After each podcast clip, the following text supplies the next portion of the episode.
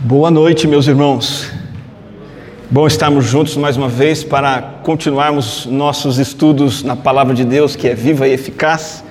Estamos em Colossenses no capítulo 3, chegamos hoje versículo 8. Depois de um dia que você talvez faz uma faxina, ou corta grama, faz uma jardinagem, ou talvez você faz um exercício na academia, eu sei que você levanta muito peso, né? Corre lá os seus 10 quilômetros na esteira ou na rua, a sua roupa fica toda suja, suada, mal cheirosa. E aí é bom tirar a roupa, tomar aquele banho, e aí é bom vestir roupas limpas, novas, cheirosinhas. Se você for ficar em casa, nessa época, nada melhor do que aquele agasalho macio, quentinho, gostoso, né? Pantufas para quem gosta, para quem não quer frio no pé, põe aquelas pantufas agradáveis, é uma delícia. Nós não colocamos as mesmas roupas sujas que estávamos antes. Já pensou se eu chegasse do futebol, colocasse, é, é, tirasse a minha roupa suja, tomasse banho, colocasse de novo aquele meião, aquele calção, aquela camiseta suada e deitasse para dormir com a Cris? Ela não ia querer isso. E essa é uma analogia muito simples, mas é disso que o apóstolo Paulo fala, e é essa comparação que ele usou para falar da mudança de comportamento, de comportamento de quem está em Cristo. Porque o evangelho é isso. O evangelho não é uma oferta, um convite para você melhorar lá suas circunstâncias de vida, melhorar seu emprego, vencer a doença. O evangelho não é isso. O evangelho é um chamado para algo muito melhor do que isso. É um chamado para a nossa mudança de vida, mudança de caráter, mudança de conduta. Eu tenho que tirar as roupas velhas do pecado e vestir as roupas novas de Cristo. Colossenses 3:8 diz assim: Colossenses capítulo 3, verso 8, esse é o nosso texto.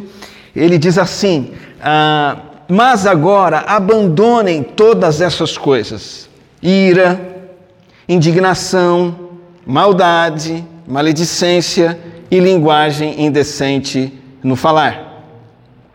Não mintam uns aos outros, visto que vocês já se despiram. Olha a palavra que Paulo usa aqui. Já se despiram do velho homem com suas práticas. E verso 10: se revestiram do novo, o qual está sendo renovado em conhecimento à imagem do seu Criador. Esse é o texto da nossa reflexão dessa noite. O apóstolo Paulo começa o verso 8 dizendo mais agora. Por quê? Porque tem uma vida anterior que não é mais. Uma vida vivida conforme os desejos da minha natureza pecaminosa. E isso é uma realidade de todo mundo que nasce como descendente de Adão nessa terra. Todos nós nascemos com uma vida pecaminosa e precisa ficar no passado aquelas coisas que trazem o juízo divino que nós estudamos na mensagem anterior. O apóstolo Paulo vem e diz: agora abandonem.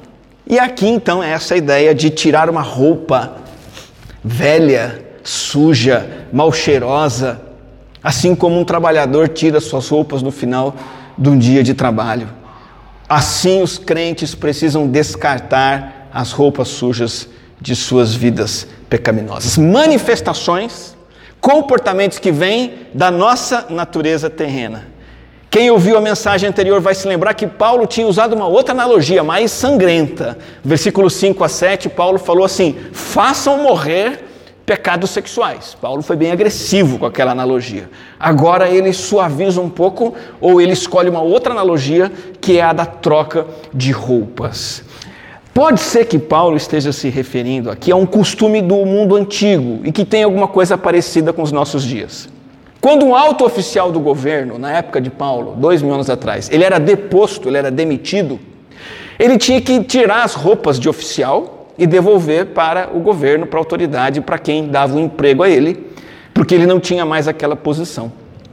É algo muito parecido hoje em dia, não sei se você já viu esses filmes de detento, que sai da cadeia e ele fica lá na prisão com aquela roupinha laranja, né? Às vezes é uma calça caque, uma blusa branca, às vezes é aquela roupa listrada.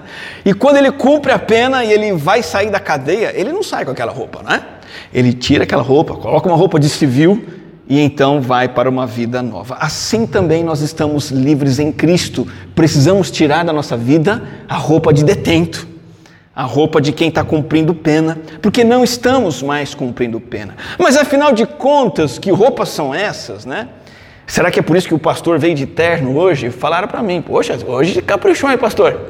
Eu brinquei, é, é, que de vez em quando a gente tem que fazer de conta que é pastor, né? Então eu fui externo. Será que é essa roupa nova que a gente tem que colocar, tirar a camiseta do Lula, do Bolsonaro e colocar um terno, uma gravata, né? Tirar a camisa do São Paulo, que só perde, e colocar uma roupa de crente? Não, nada disso.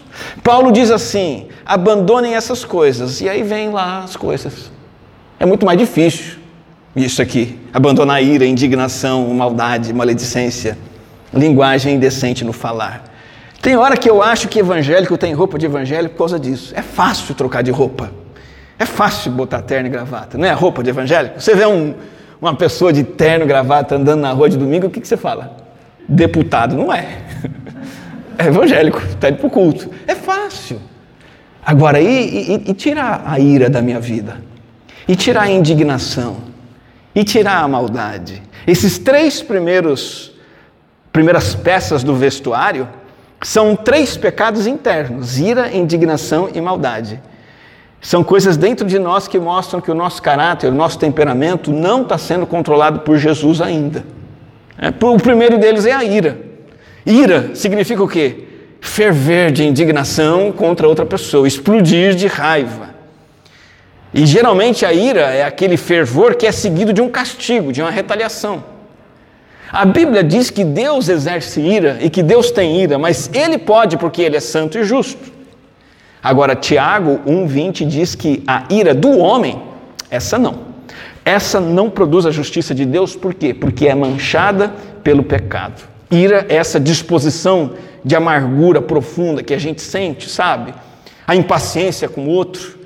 E a gente fica aborrecido, fica com ódio, fogo de palha. Algumas manifestações de ira, coração irado. Alguma coisa demora. Sei lá, na sua casa, no seu trabalho. Você fica o quê? Irado. Paulo está dizendo, joga isso fora. Ah, os companheiros de trabalho não confiam em você, não fazem o que você quer, não correspondem com o que você espera. Você fica o quê? Irado. Paulo diz, joga essa roupa fora. Irritabilidade nas rotinas familiares. O lugar para a gente ficar irado, não é? Dia a dia em casa. Quanta coisa não irrita a gente no dia a dia em casa, né? Paulo fala: agora chega, joga isso fora. E aquela aquela vontade que a gente tem de ter a última palavra sempre. E quando a última palavra não é nossa, a gente fica o quê? Irado.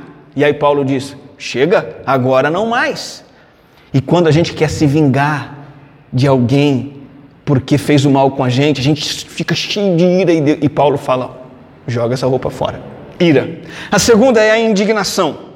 Indignação é a ira 2.0. Indignação é a ira que explode. Né? É, ela vem da ira, mas aí ela se aquece tanto e ela não quer ser pacificada, e aí é aquela indignação colérica.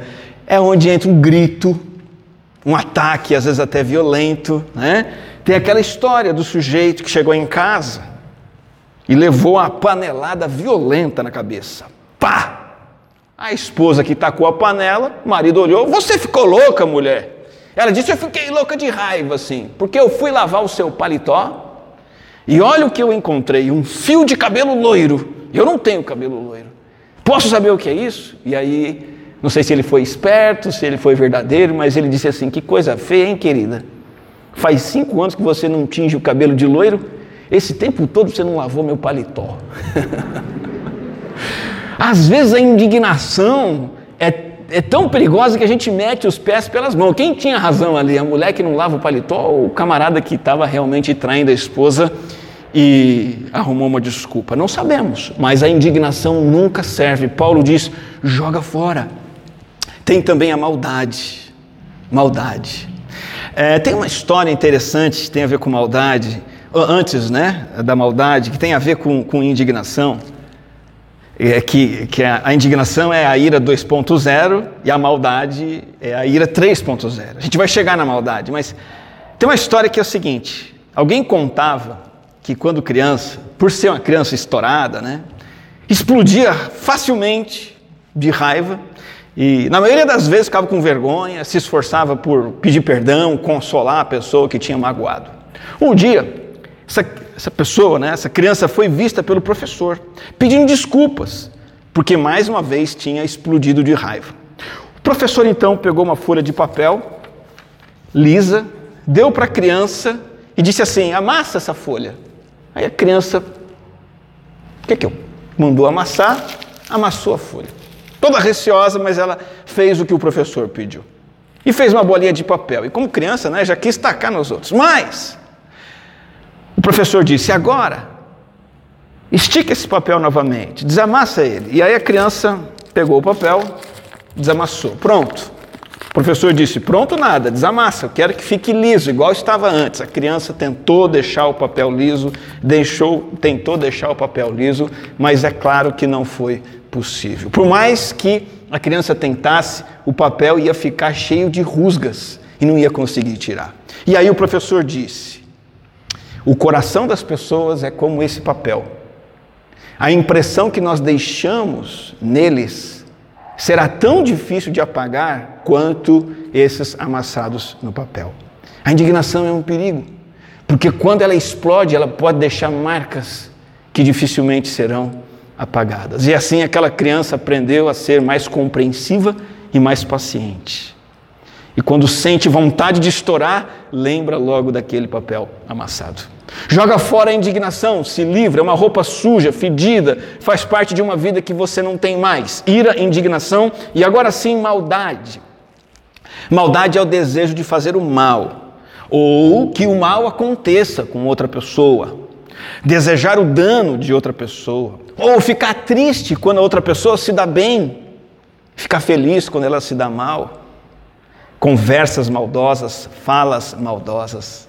Essas três coisas, ira, indignação, maldade, geralmente estão no coração e estragam, adoecem lá dentro de nós, antes de causar um estrago externo, antes de afetar os relacionamentos.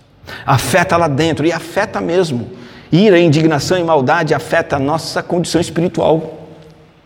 Afeta as nossas emoções, faz a gente adoecer emocionalmente. Quanta gente indignada, irada, maldosa, está adoecida afeta a saúde mental e às vezes até a saúde física fica debilitada, para depois transbordar o veneno para os outros.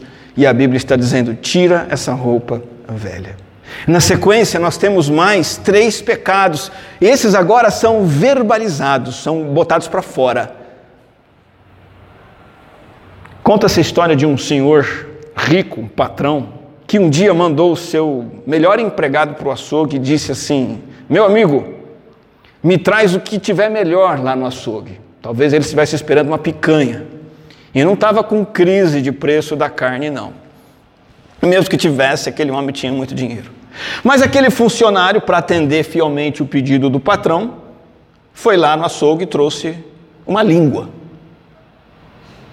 Patrão mandou as empregadas prepararem a língua e se deliciou com aquele bocado de carne estranho. Mas estava gostoso.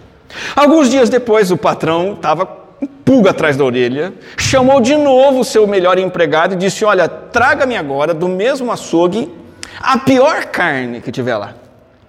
Ele pensou: Bom, agora ele vai trazer picanha, né? Ou filé mignon. O empregado foi rapidamente para o açougue e trouxe outra língua o patrão ficou surpreso, tomado de admiração, perguntou: Mas o que, que significa isso? Eu pedi a melhor carne, você trouxe língua. Eu pedi a pior carne, você trouxe também uma língua. Então aquele empregado, que era muito sábio, explicou: Eu não me enganei, não, meu senhor. É isso mesmo. A língua é ao mesmo tempo tudo que há de melhor e tudo que há de pior no mundo. A língua pode causar os melhores bens pela boca de uma pessoa e pode causar os piores males pela boca da mesma pessoa, de uma pessoa má. É por isso que Paulo coloca essas três coisas nessa lista de roupa que a gente tem que tirar: maledicência, linguagem indecente no falar e a mentira. Maledicência é falar mal, não tem dificuldade em entender essa palavra. Difamar o caráter de uma pessoa, fazer uma calúnia, uma injúria, Maledicência tem a ver com desonrar a, a, o nome de alguém, usando palavras que afrontam, xingamentos, palavras de menosprezo. Né? Tem aquela coisa que diz, eu concordo, né? pessoas inteligentes falam sobre ideias, trocam ideias. Pessoas comuns falam sobre coisas. E pessoas más falam sobre pessoas. Interessante? Sobre o que você tem conversado no dia a dia? Sobre pessoas, sobre coisas ou sobre ideias? Inclusive, conta-se que mulher e marido conversavam sozinhos, o assunto era alguém que a, a, alguém da família, uma outra pessoa que não estava lá, tinha feito alguma coisa esquisita. Eles estavam lá falando sobre aquilo e estavam comentando coisas ruins sobre o parente. Claro, a gente, a gente nunca faz isso. Né? Num certo momento, o marido disse: mulher, será que não é melhor a gente fechar a porta, não? Já pensou se entra alguém aqui e nos encontra falando mal do fulano? É mesmo, é mesmo, é bom fechar a porta, disse a esposa. E continuaram a conversa de antes, falando mais mal de Fulano ainda. Ora, ora, é uma pena que fecharam a porta ao invés de fechar a boca. Tem uma outra história do Olavo. O Olavo ele foi transferido de projeto na firma. E logo no primeiro dia, para fazer média com o novo chefe, para se sentir em casa, né? ele então saiu com uma ideia: chefe, o senhor nem imagina o que me contaram a respeito do Silva lá arrumou de falar mal do Silva para ganhar moral com o chefe. Bom, é, disseram que o Silva, e aí ele nem conseguiu terminar a frase, o chefe interrompeu, falou: Espera um pouquinho, Olavo. Primeiro lugar, o que você vai me contar já passou pelo crivo das três peneiras? O Olavo falou: Três peneiras? Três peneiras a gente usa lá em casa para cozinhar. Que peneira, chefe? Bom, Olavo, a primeira peneira é a peneira da verdade. Você tem certeza que o que você vai falar sobre o Silva é absolutamente verdadeiro? O Olavo parou, pensou. É, eu não tenho tanta certeza, como é que eu posso saber? O que sei foi o que me contaram, mas eu acho que. E aí ele foi contar, mas aí o chefe disse: Olha, não, peraí, a sua história não passou da primeira peneira. Vamos para a segunda peneira. Qual é a segunda peneira? A da bondade. Olavo, o que você vai me contar sobre o Silva? Você gostaria que alguém contasse a seu respeito para outros? Não, não, claro que não, Deus me livre, Deus me livre. Ficou assustado. Então o chefe continuou: Sua história não passa nessa segunda peneira também, a peneira da bondade. Tem mais uma peneira, a peneira da necessidade. Olavo, você acha mesmo que é necessário passar adiante este fato sobre o Silva, que não é um, uma coisa bondosa que você está fazendo e você nem tem certeza que é, se é verdade ou não. Aí o Olavo disse: É, chefe, pensando bem, acho que não vai rolar eu contar essa história, não. Pois é, Olavo, disse esse chefe, ele fala isso para nós também. Já pensou como as pessoas seriam mais felizes se todos usassem essas três peneiras? Então, na próxima vez que você for espalhar um boato, submeta-o ao crivo das três peneiras. É verdadeiro? É bondoso? É necessário? Antes de passar adiante. Por quê? Porque pessoas inteligentes falam sobre ideias. Pessoas comuns falam sobre coisas. Pessoas más falam sobre outras pessoas. Como que você faz para uma fofoca acabar? É só você não passar ela adiante.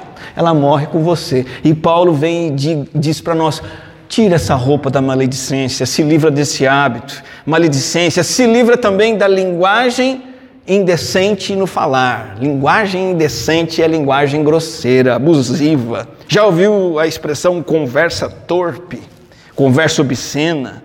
É falar aquilo que não agrada a Deus, né? linguagem impura, suja que levanta pensamentos impuros nos outros, frases de duplo sentido, palavrões. Qualquer comunicação, diálogo que venha prejudicar, venha denegrir a reputação do outro, uma crítica sem amor, que não tem o objetivo de encorajar e edificar a pessoa. Enfim, tudo quanto é tipo de palavra torpe, comunicação vulgar, humor de baixo calão. Já aconteceu comigo algumas vezes vai continuar acontecendo, eu sei, né? Um filhinho de crente, filhinho de crente, pequenininho, criança é sincerona, né? Solta aquele palavrão na frente do pastor. E o pai e a mãe, ou a mãe está perto. Aí o pai e a mãe fica vermelho, né? Fica tenso, dá bronca no menino. Onde já se viu, não fala isso na frente do pastor e tal. Claramente aquela criança está aprendendo a falar uma linguagem indecente em casa no dia a dia. E o que esses pais não entenderam ainda é que não é pelo pastor, é por Cristo. É porque isto é uma roupa velha e suja e mal cheirosa que precisa ser jogada fora do nosso dia a dia. Linguagem indecente no falar. A última roupa suja a ser tirada é a mentira. Não mintam uns aos outros. Falsear a verdade, falar meia verdade, seja lá como for, sempre causa terríveis prejuízos nos relacionamentos. Quem mente não tem parte no reino de Deus, diz Apocalipse. Provérbios diz que a mentira é abominável para o Senhor. Quando nós mentimos, nós somos cooperadores do pai da mentira, e o pai da mentira é o diabo. Quando mentimos, nós nos tornamos a imagem do diabo, sendo que nós fomos feitos para sermos a imagem de Deus, não parecidos com o diabo. Um judeu convertido disse certa vez: o escorpião, ele tem veneno na cauda. A serpente tem veneno no dente e o mentiroso tem veneno no coração e manda para a língua. São três pecados verbais, então, que estão inundando o mundo, ferindo o mundo. A mentira, a linguagem indecente, a maledicência está acabando com a política brasileira. A ira, a indignação, a maldade está acabando com as nossas escolas, com as nossas famílias, até mesmo com as nossas igrejas. Palavras tolas palavras que ferem e palavras ociosas e inúteis estão destruindo os relacionamentos humanos. É por isso que alguém já disse: se você estiver sozinho, vigia os seus pensamentos. Você está, está com a família, vigia o seu gênio. E se você está na sociedade, vigia a sua língua. Por quê? Por que livrar-se dessas roupas velhas? O texto segue e Paulo vai nos dizer a razão pela qual devemos nos livrar dessas oito roupas fedidas aí. E ele vai dizer assim: olha, abandonem essas coisas todas, verso 9. Porque, visto que vocês já se despiram do velho homem com suas práticas e se revestiram do novo. Essa é a base, essa é a razão para essa ordem de tirar essa roupa suja. É um indicativo aqui, uma afirmação de um fato consumado na tua vida, se você já creu em Jesus Cristo. Na nossa conversão, conversão é isso, né? A natureza pecaminosa que todos nós herdamos de Adão, ela é deposta, ela é demitida, ela não é mais presidente. Está cheio de gente querendo tirar o presidente. Todo presidente que é eleito no Brasil querem tirar. E o crente não tem que se preocupar com tirar presidente por presidente. A gente sabe que isso não vai resolver. Agora a gente sabe que o presidente que presidia a nossa vida, que é a natureza pecaminosa, esse já foi demitido quando a gente se converteu. Pecado não manda mais em nós, ele está lá, mas não é mais o nosso patrão. Nós somos despidos, aquilo que é velho ficou para trás. Na cruz, nós morremos para o comando na natureza pecaminosa e nós nos revestimos de uma nova natureza, um novo homem, diz o versículo 10. Temos agora então atitudes e linguagens que são puras. É o Espírito Santo quem nos controla, é o novo presidente, um novo homem, comandado por ele. E todo crente de verdade está revestido dele. Quando a Bíblia diz que é novo, é um novo ser regenerado que entra no lugar do velho. A essência do que somos em Cristo, essa nova natureza que você recebe quando se converte. Se converter não é só aceitar Jesus, levantar a mão, se batizar, esses ritos externos. Aceitar Jesus lá dentro é quando o Espírito Santo Tira esse presidente velho, que é a velha natureza, que gera ira, indignação, maldade, linguagem obscena, mentira, e coloca o novo dentro de nós. Essa é a analogia de Paulo. Roupas velhas substituídas por roupas novas. É muito bom perceber que a gente não pode ficar pelado. O Evangelho não é só o convite para tirar a roupa velha. Ninguém consegue se livrar de maus hábitos e pronto. Se você tira um hábito, você tem que colocar um, um bom no lugar.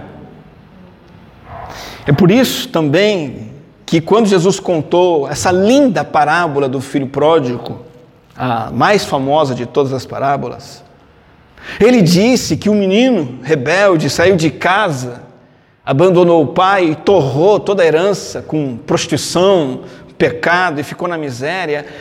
E a Bíblia faz questão de dizer que ele foi morar e trabalhar entre os porcos. E com certeza suas roupas ficaram podres, fedidas, mal cheirosas. Aqui a coisa é, é séria, tá?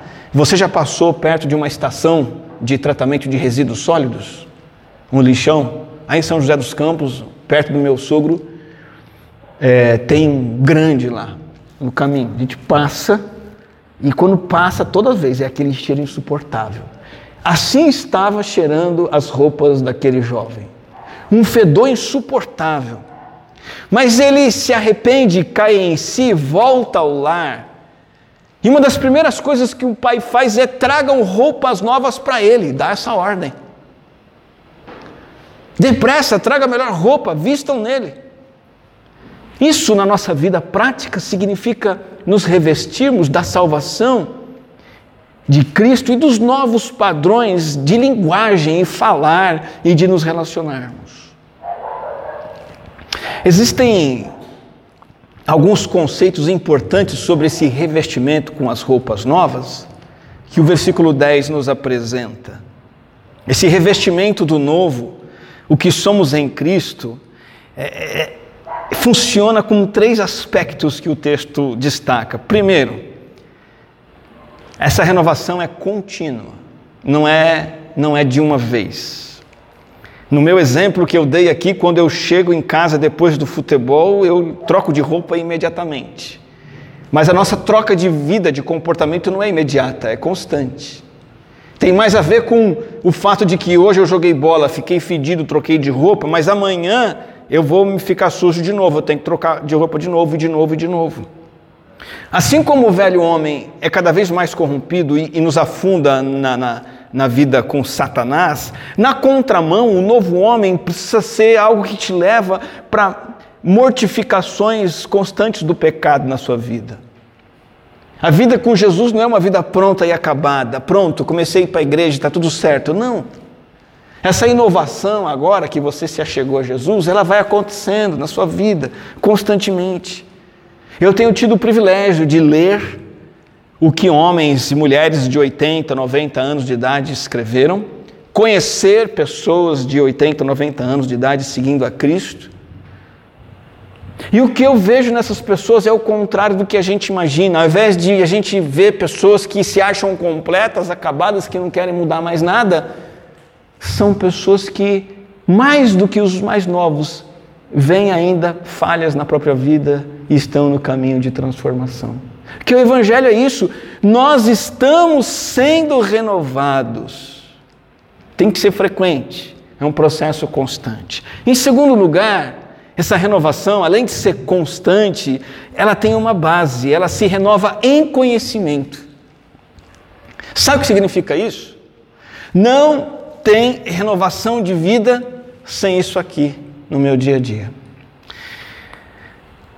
A renovação de vida se baseia no conhecimento de Cristo pela palavra e me leva a conhecer mais e mais a Cristo de forma íntima, pessoal e de forma prática.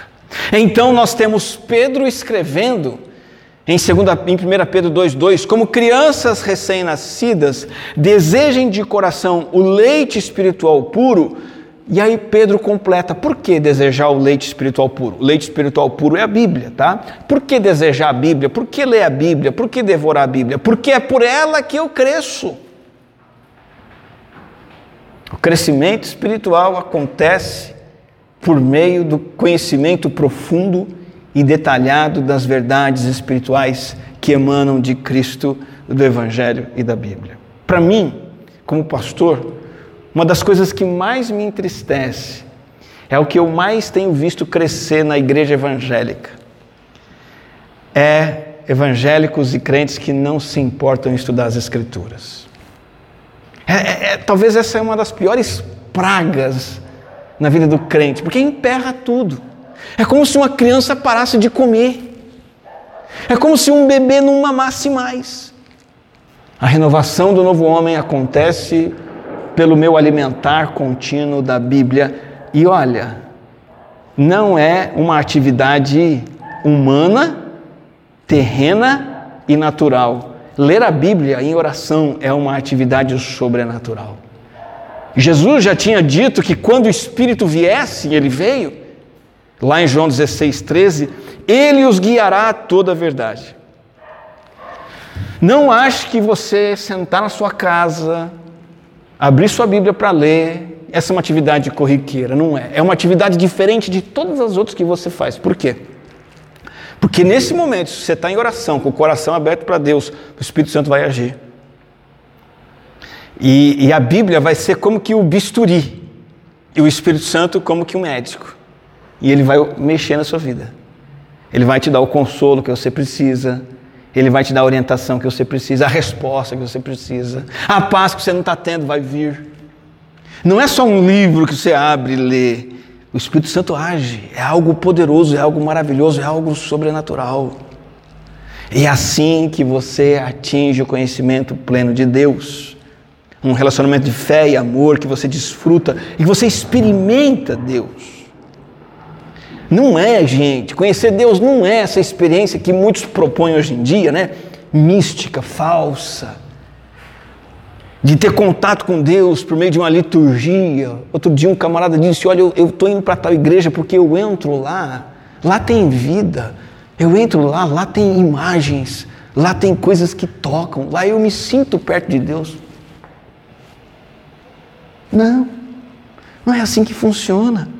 A nossa aproximação de Deus não é assim, fazendo meditações certas. Descobrir uma técnica meditativa que eu vou respirar de tal maneira e vou aprender a me acalmar e aí eu vou ter contato com Deus. Não. Há uma palavra profética que fulano de tal vai dar, é, bispo tal, padre tal, e aí eu vou chegar perto. Não vai. Isso tudo é fantasia espúria, é misticismo. O verdadeiro contato com Deus e a verdadeira manifestação do Espírito se dá quando nós somos renovados em conhecimento da palavra. Tem que dar trabalho, tem que abrir a Bíblia e ler, sim, senhor. Tem que abrir a Bíblia e ler, sim, senhora. Se renova em conhecimento. Essa é a experiência genuína, prática e verdadeira. Às vezes não é tão emocional.